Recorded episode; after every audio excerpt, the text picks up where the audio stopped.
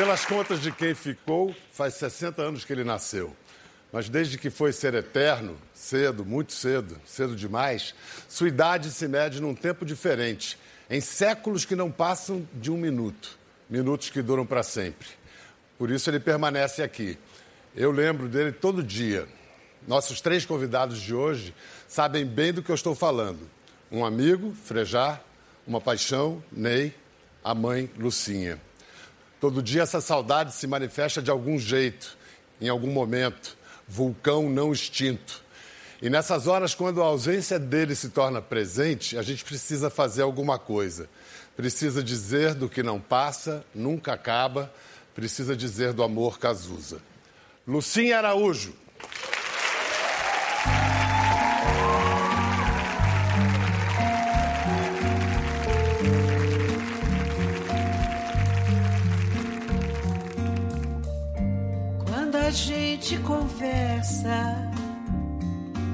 Contando casos besteiras,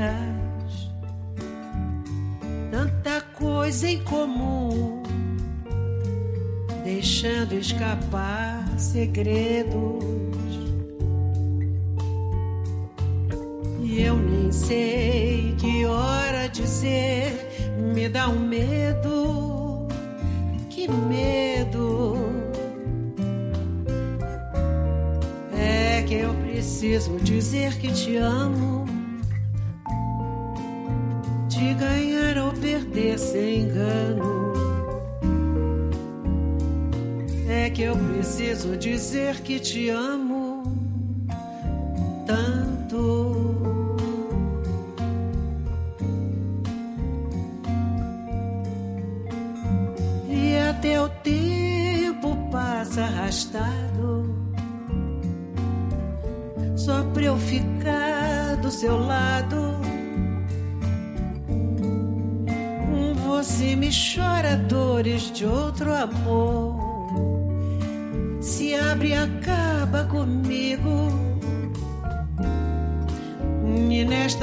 novela eu não quero ser teu amigo. Que amigo é que eu preciso dizer que eu te amo, te ganhar ou perder sem engano. É, eu preciso dizer que eu te amo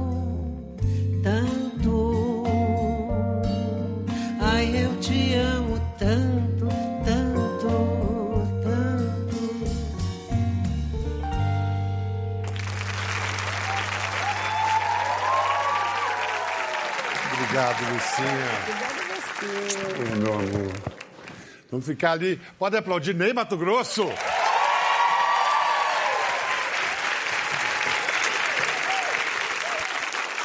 Ney, você e Lucinha se conheceram antes de você conhecer Cazuza, muito né? Muito antes. Muito antes? Muito antes. Como? É uma história muito engraçada. Eu entrei numa loja, tinha uns... Madrepérolas, né? É, uns caracóis, assim, né? É de madrepérola e eu estava lá comprando e a Lucinha estava lá dentro também. Aí ela me disse assim que tinha um filho que a avó dele fazia, botava um rabo de cavalo nele e pedia para ele ser, cantar Seu Ney Mato Grosso dela.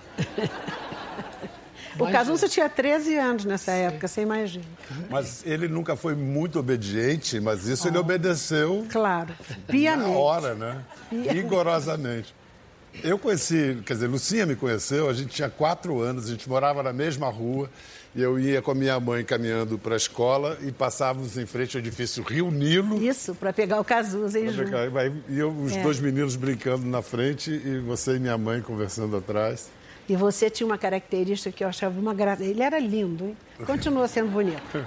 Mas era uma criança linda. E ele ria com os olhos. Era... Nunca vi isso. Até hoje você faz. Ele ri com os olhos. Antes de rir com a boca, ele ri com os olhos. Agora, é a coisa mais fala... encantadora. Por isso que casou tanto.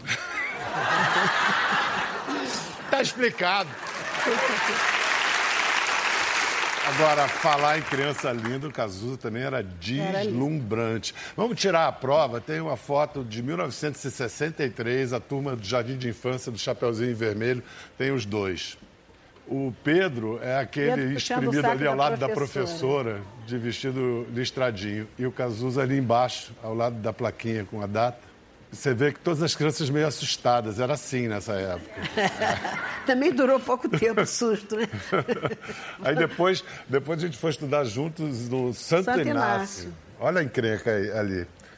O Cazuza ali embaixo, o quinto da esquerda para a direita, e eu ali na última fila. Grandão ficava sempre lá para trás. Agenor na lista de chamada. Agenor de Miranda Araújo Neto. E ele só era Agenor na escola, né? É, e ele nem sabia, às vezes, que ele era Agenor. Ele era Agenor. Foi ele Cazuza desde um ano de idade. Foi, ele, antes de nascer. Não, porque minha família só tem mulheres, né? E aí, quando eu fiquei grávida, ah, minhas irmãs só tiveram filhas mulheres, foi uma coisa. E aí todo mundo dizia, vai ser outra mulher. E o João dizia, não, vai ser um Cazuza. Porque ele era de origem nordestina. E lá no Nordeste, Cazuza quer dizer moleque, garoto. Então ele dizia, não, vai ser um Cazuza. Então, quando ele foi para o Chapeuzinho, primeiro dia que eu fui buscar, que a professora ficava na porta com aquele microfone, e eu falei, Agenor. Aí ela gritou, Agenor, Agenor, nada. E eu falei, experimenta chamar Cazuza. Ela chamou Cazuza, ele veio correndo. Ele fala, mamãe, mas que por que Agenor? Era- era você. algum- É o nome do meu sogro. Pai do João. É, e ele dizia, mamãe, que mal eu fiz para você botar esse nome horroroso em mim. Que isso? Agora, Lucinha cantou também muito antes de Cazuza. A carreira de cantora da Lucinha é bem anterior. bem anterior. Você chegou a, a pegar a Lucinha cantando? Eu, eu, eu acompanhei esta, esta época, eu ouvia, sabia que a Lucinha cantava, gravou disco. Gravei dois discos. É. E lancei os dois discos no mar. É? Fez o menor sucesso. E eu também, no fundo, eu não fiz nada para trabalhar o disco. Eu até canto razoavelmente, e... mas acontece que eu tinha que trabalhar o disco. Viajar, fazer shows. Imagina, eu tenho vergonha de cantar em público. Hoje eu quase tive uma coisa. Se vocês não notaram, eu tive. E eu pensava assim, João era o mais lindo que eu já vi na minha vida. Eu digo, deixar o João no Rio, ficar viajando pelo Brasil. Tá louco, não vou não. Prefiro não ser sucesso. Não Dando mole pra essas vagabundas Imagina, um aí, monte de imagina. piranha lá. Vamos ver umas imagens do, do álbum de família. Acho que deve ser Super 8. Quem, quem É. minha está mãe, com minha Cazuza? sogra e ele. Sua mãe? Sua minha mãe sogra? é essa, minha sogra é. Tá ele entre as avós. É, Era um menino bem mimado, né? muito, muito querido também. Muito amado, né? É. Ele sempre dizia que amor nunca era demais, ao passo de que quem não era amado ficava aleijado para sempre. E era. É verdade. É você com ele. Isso que cidade é? Isso aí em Paris. Paris, é. É. Nessa época ele queria ser fotógrafo já? Ele, pouco não, não, depois nos Estados Unidos é que ele queria. Olha, e essa garotinha que está no colo dele está sentadinha ali, ó. Minha Ah, sobrinha. é você? Como é o nome da sua sobrinha? Fabiana. Ô, Fabiana, bem-vinda. Continua uma graça, viu? Você tem alguma lembrança de- desse tempo, dessa imagem que a gente viu do Tenho, eu devia ter uns quatro anos, mais ou menos, era na casa da minha avó, de Vassouras. E eu convivi muito com ele, né? Eu convivi como prima, não como um cantor famoso. Então, a única festa de 15 anos que ele foi na vida, ele falava, ai, foi a sua. E a minha festa, todo mundo de, de, de branco e eu de vermelho. Eu falei, pelo amor de Deus, bota roupa branca para me agradar. E ele foi, cantou exagerado para mim, jogado aos seus pés. Então, foi uma convivência muito bacana. Eu Legal. vivi muito bem. Essa casa em Vassouras também passei alguns fins de semana lá em É. Vassouras, inesquecíveis. É, Ney, você e Cazuza, vocês tiveram essa paixão, ele ainda não tinha o Barão quando vocês se Não. conheceram. Ele- mas ele já cantava? Em que momento ele estava da carreira dele, da trajetória Ele de poeta, de fotógrafo. artista? Ele era fotógrafo. Era fotógrafo nessa época. Era fotógrafo. Mas ele cantava. A gente saía andando de carro, ele cantava muito cartola. Cantava. Mas, não, mas eu não imaginava que ele fosse um dia se transformar num, num compositor, num, num cantor. Porque não era uma coisa assim que eu sentia que ele tinha essa ambição. Quem me disse que o Léo Jaime, que foi na minha casa e disse assim, Ney, arranjei um, um trabalho para o Cazuza. Eu disse, o quê? Ele disse assim, um cantor numa banda de rock. Eu disse, você não podia arranjar a melhor coisa para o Cazuza. E que banda de rock! E que banda de rock. Vamos incluir então o parceiro do Cazuza nessa banda de rock que chamou-se, ou chama-se Barão Vermelho Frejá. Roberto Frejá.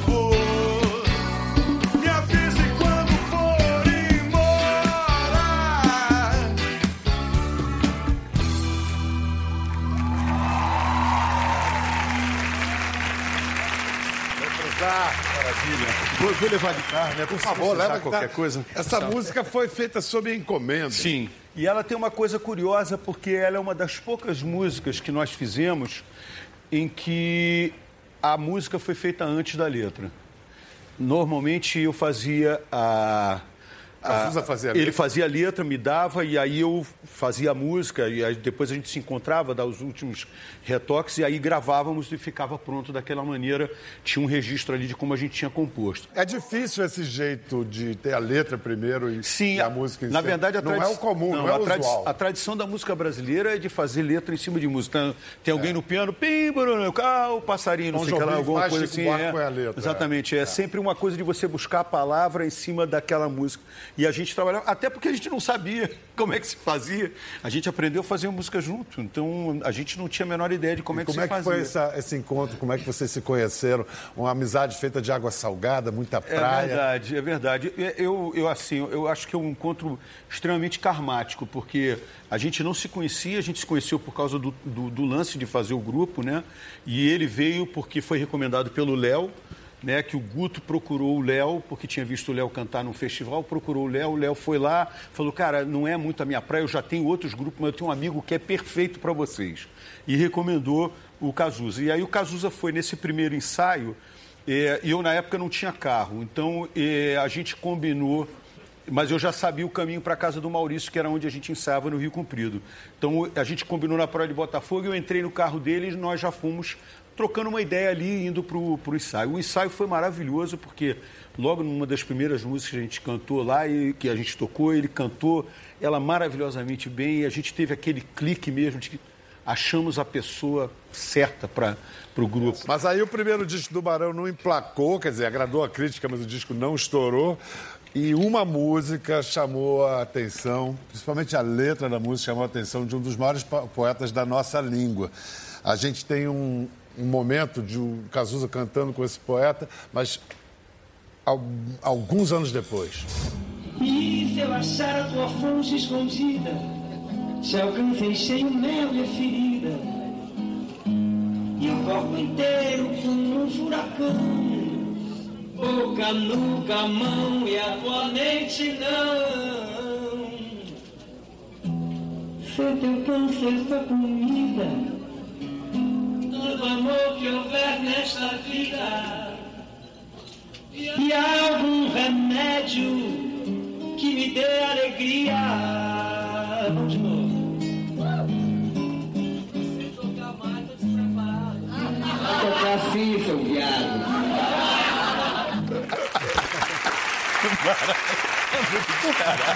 Dé Palmeira está entre nós. Dé Palmeira, baixista do Barão, é o maestro, o diretor musical do Conversa, o que muito nos orgulha. E Dé, qual a história da briga com o Caetano que ele fez as pazes com essa música? Que foi o seguinte, a gente estava no Baixo Leblon, uma madrugada dessa, o Cazuza estava numa noite assim, muito mal-humorada. E determinada hora ele resolve ir embora e chama o Serginho, que era o namorado dele na época. Vambora, Serginho, vambora. O Serginho não queria ir embora com ele. Ficou na mesa com a gente, estava na mesa o Caetano também. E o Cazuza vai embora. Daqui a pouco ele volta assim, muito, muito chateado, assim, puto da vida mesmo, e dá uma bolsada no Serginho, assim. Tava agressivo. Só que dentro da, da bolsa tinha uma garrafa de uísque.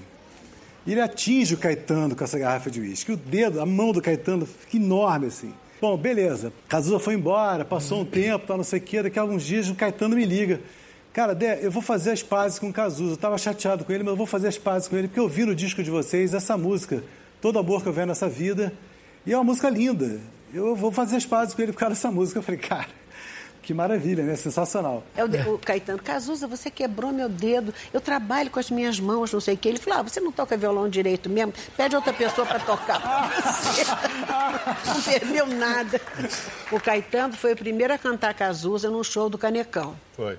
Que eu até estava com o João lá e falei, porque o Cazuza gritava, eu quero a sorte de um amor, tranquilo, naquela coisa bem rock É. and roll. E o Caetano cantou, eu quero a sorte de um amor Mostrou a tranquilo. letra, que a gente nunca Aí eu tinha. falei, João, essa música é do Cazuza. Ele, ah, tá bem. Agora conta uma piada. Você tá com fixação no Cazuza. Que essa música Caetano ia cantar Cazuza, não sei o quê.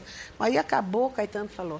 Essa música é de, um- de dois compositores, Frejá e Cazuza, que não, não tocam nas rádios, são do Barão Vermelho. Vocês estavam lá. Agora, quem primeiro gravou Cazuza? Ney Mato Este Grosso. senhor aqui. Ney Mato Grosso. Nosso querido amigo. Cazuza é e Frejá. É, Ah, Pro dia nascer feliz, não. podia nascer feliz. Agora conta ser como é que feliz. foi. Conta a Não, história. como foi? Ele me deu o disco, né? E eu morava ali na Sambaíba, lá no alto, ele morava na Samba- ali para aquele lado também. Aí ele me deu o disco, eu fui para casa ouvir. Quando eu vi o Podia Nascer Feliz, eu disse, eu tenho que cantar essa música. Desci a ladeira, fui lá na casa dele no dia seguinte, ele estava dormindo. Eu bati na porta e pega disse, ah, ele está dormindo. Eu disse, mas eu vou acordar ele. Disse assim, ah, não. Eu disse, eu vou acordar ele, deixa. Fui lá e me joguei em cima dele, assim, acorda, Cazuza, acorda para ganhar dinheiro. Ele ficou me olhando assim, como assim? Disse, eu vou gravar o Podia Nascer Feliz. Ele disse assim, não pode gravar o Podia Nascer Feliz. É a nossa mo- música de nossa trabalho." música de trabalho. Eu O disse, Ney "Vai Mato ser." Grosso querendo gravar. Disse, Mas- vai pros ser, negócios, né? vai ser a música de trabalho de vocês e vai ser a minha de trabalho. E eu acabei de gravar aquela música, ela começou a tocar. Tocava Era no- louco porque era um momento onde a música tocava com duas versões no rádio. Isso é muito É, difícil de é. acontecer. E até hoje o Ney encerra os shows dele com A essa música- música, É, né? eu canto sempre, é. Lucinha, quando é que você, em que momento da vida do Cazuza ou da sua, se é que houve, você desistiu de controlar o Cazuza, percebeu que ele era incontrolável? Não, eu nunca desisti, coitadinho. Eu sempre peguei no pé. Eu, eu não desisti de jeito nenhum. Mas eu resolvi conviver com ele melhor, porque ele estava me levando à loucura, né?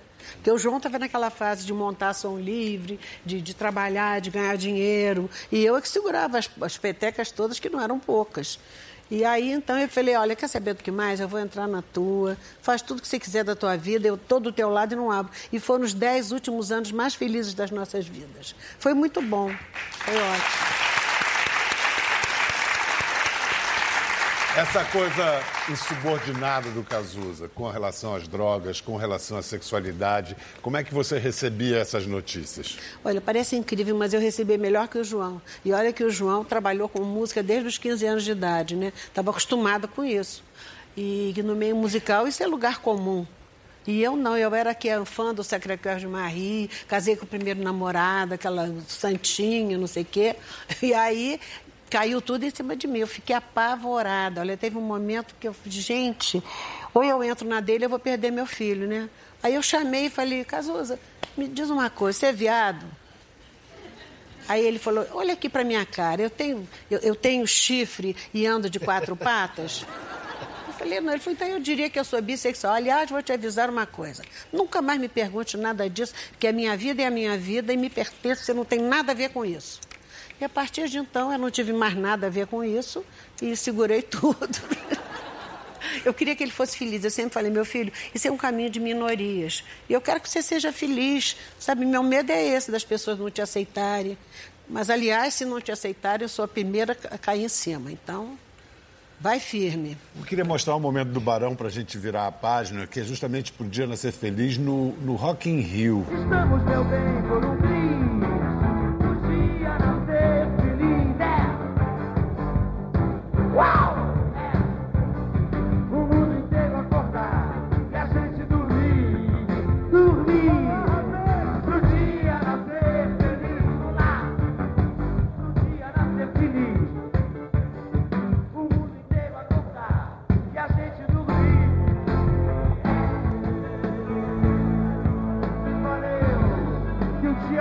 lindo pra todo mundo amanhã. Um Brasil novo, com a rapaziada esperta. Valeu! Muito bom. Para explicar a menção ao Brasil Novo, isso era 85. Isso é o dia Tancredo Nova Neves. República, Tancredo ainda não tinha ficado doente. Isso Quer é o dizer, dia- estava doente, mas não tinha sido Mas esse é o internado. dia. Não, esse é o dia 15 de janeiro de 1986. É o dia que ele foi eleito. A gente estava. A gente subiu no palco sabendo que ele tinha acabado de ser eleito. E aí a gente combinou de, de, de falar alguma coisa sobre isso, né? E o que eu acho bacana é que esse momento transformou essa música no hino de uma geração.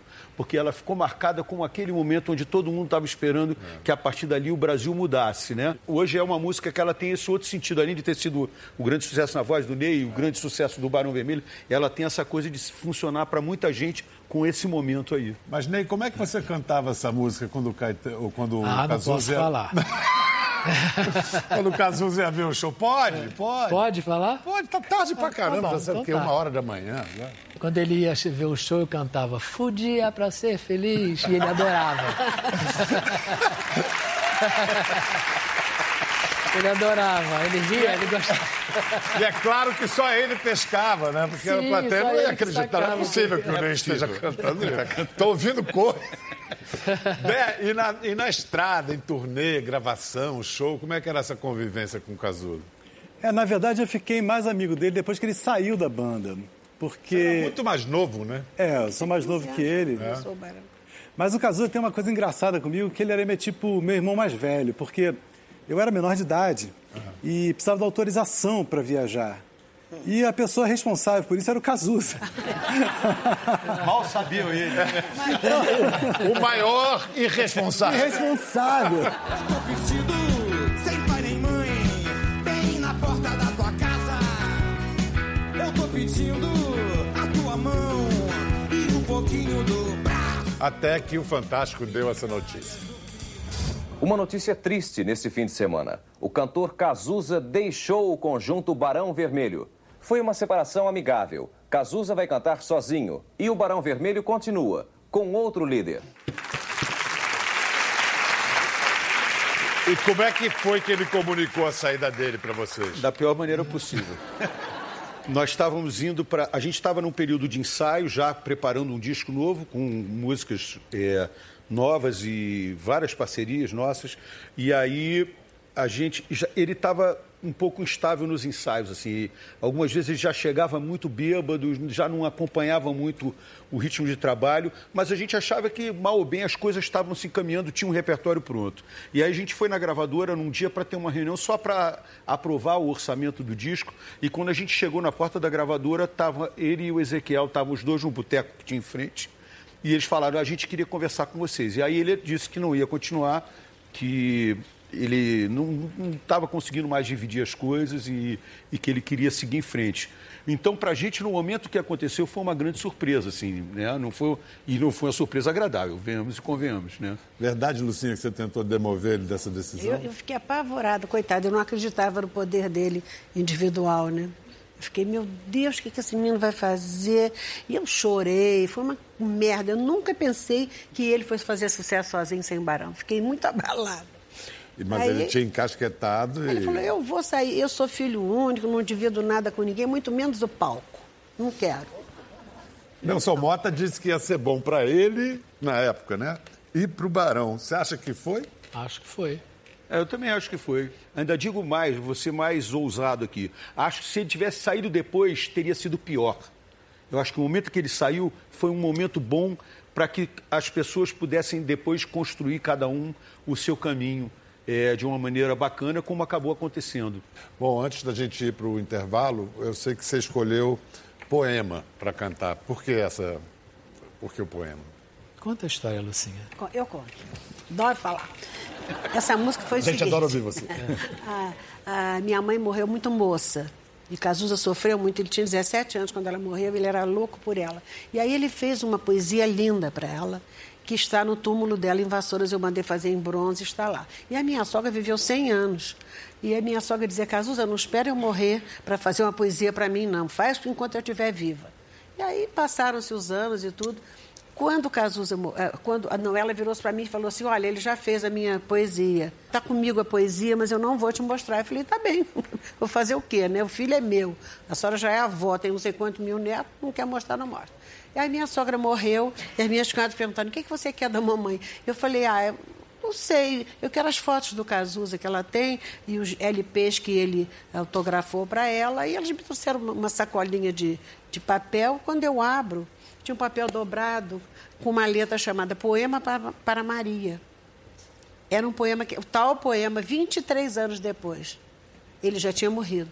E aí eu publiquei no Globo a letra, achada uma música inédita, uma letra inédita. Que eu falei, ah, tá vendo? A senhora morreu, mas estou aqui com a letra do meu filho.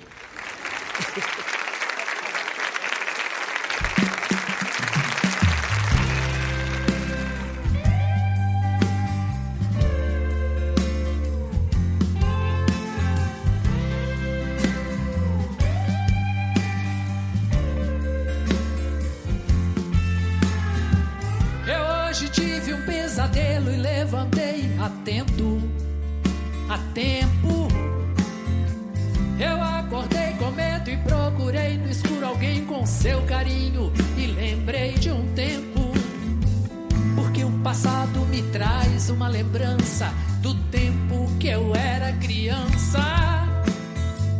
E o medo era motivo de choro, desculpa pra um abraço ou um consolo.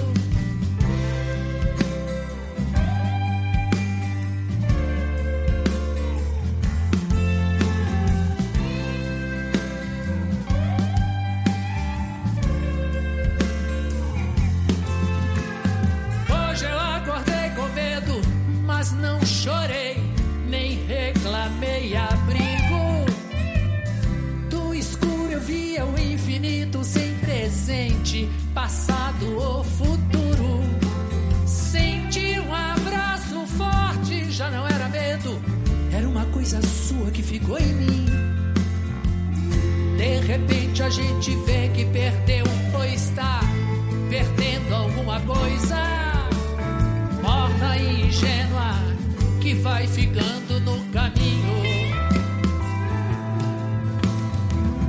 Que é escuro e frio, mas também bonito, porque é iluminado pela beleza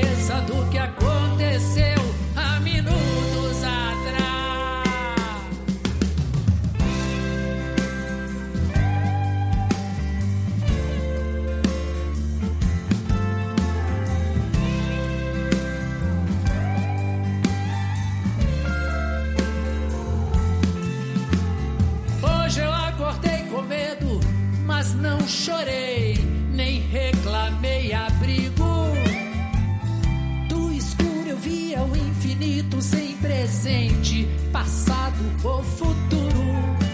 Senti um abraço forte, já não era medo, era uma coisa sua que ficou em mim, que não tem fim.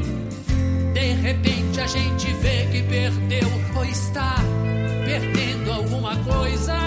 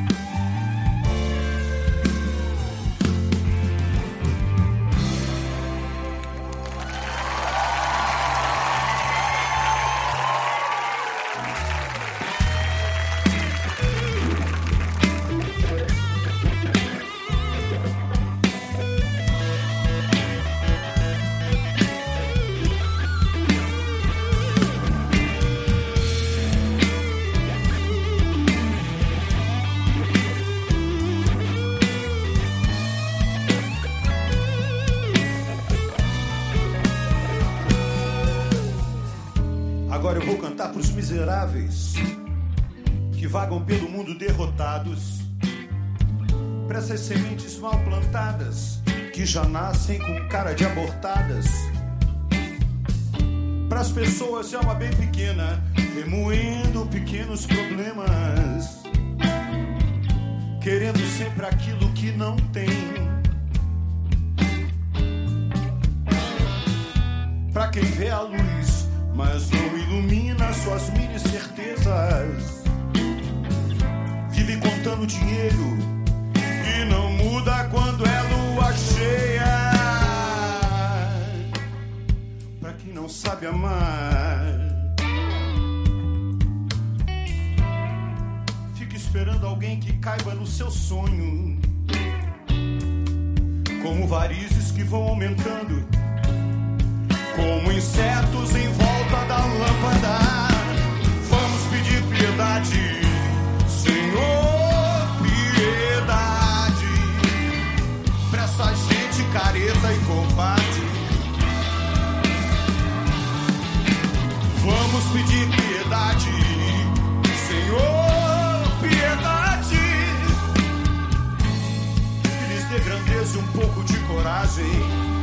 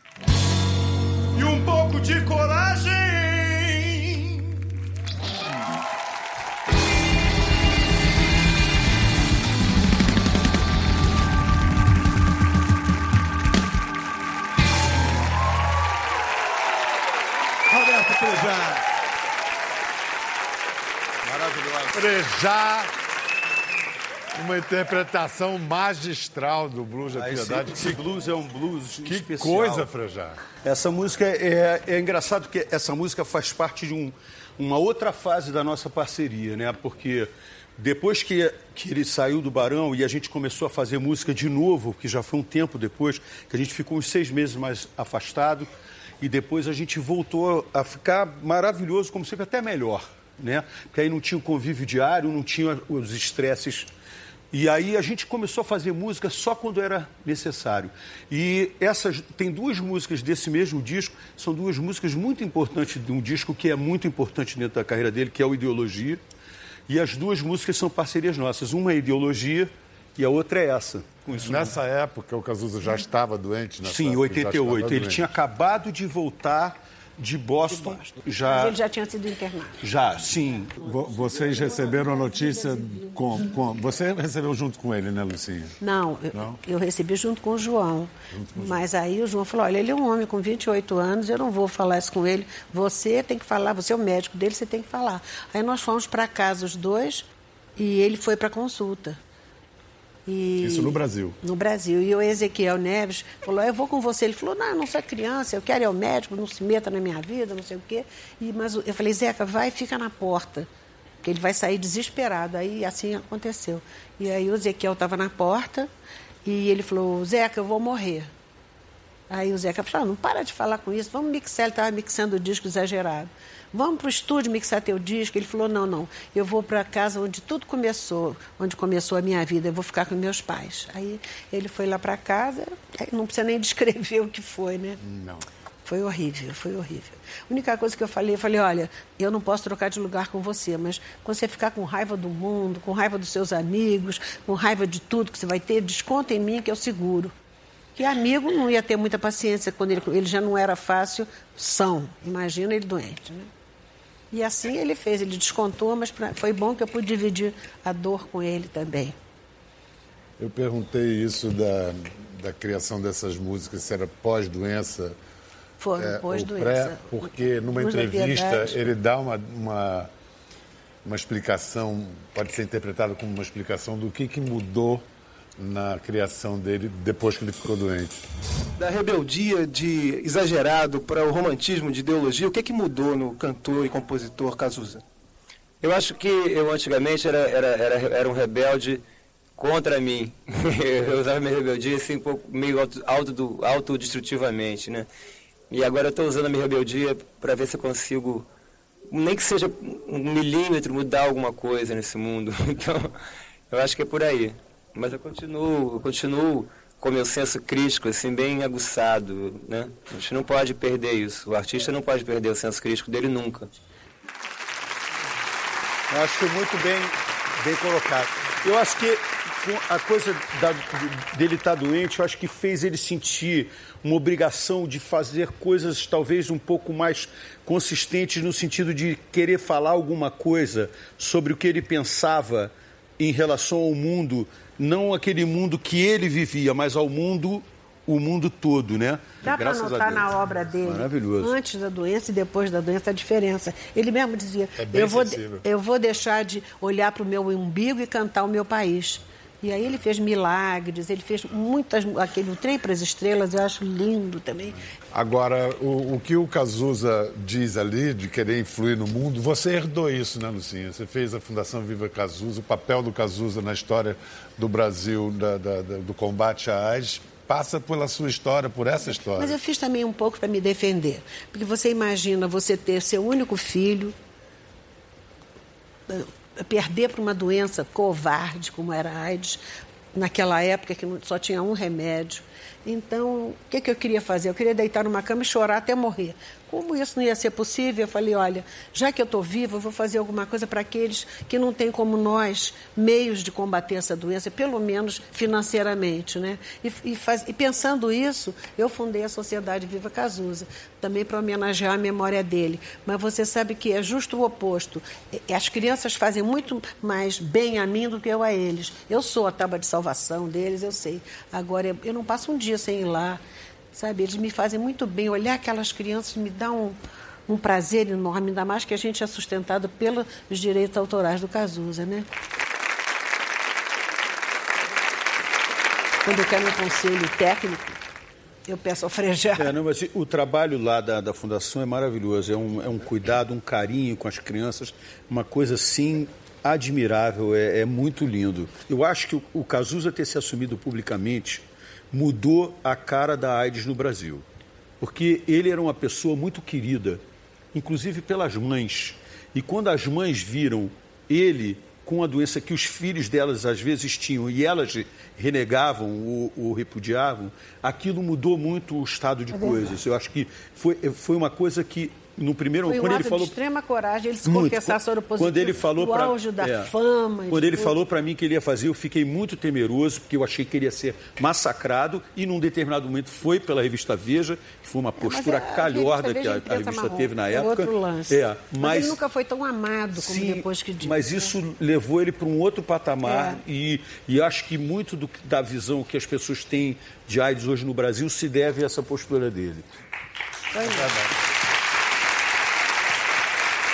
O show Ideologia que você dirigiu, você acha que você tinha naquele momento a consciência de que você estava lidando com algo muito frágil que podia ser Sim. o último? Sim, sim. Eu sabia que ele estava frágil. Disse: não se preocupe em preencher o espaço. Eu vou fazer uma luz que vai te.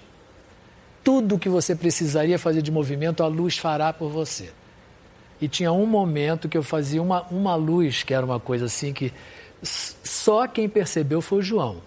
Que tinha um momento no Blues da Piedade, eu pedi, foi a única coisa que eu pedi gesto para ele. Eu disse, quando você acabar isso, você abra seus braços. E eu projetava uma luz branca, uma cruz branca, ele preso numa cruz branca. Porque é, na, minha, na minha na maneira de ver, ele estava preso numa cruz branca. Né? Vamos ver uma brincadeira que vocês fizeram num programa da Globo, acho que chamava Uma Prova de Amor. Uma brincadeira entre Ney e Cazuza. Ney, você acha que nós somos canibais de nós mesmos? Eu acho que não. Eu acho que os canibais estão todos soltos aí. o sistema está sim de canibais. E a fruta que foi proibida a gente já sabe qual é. Ney, por que, que a gente é assim, hein? Coisinha.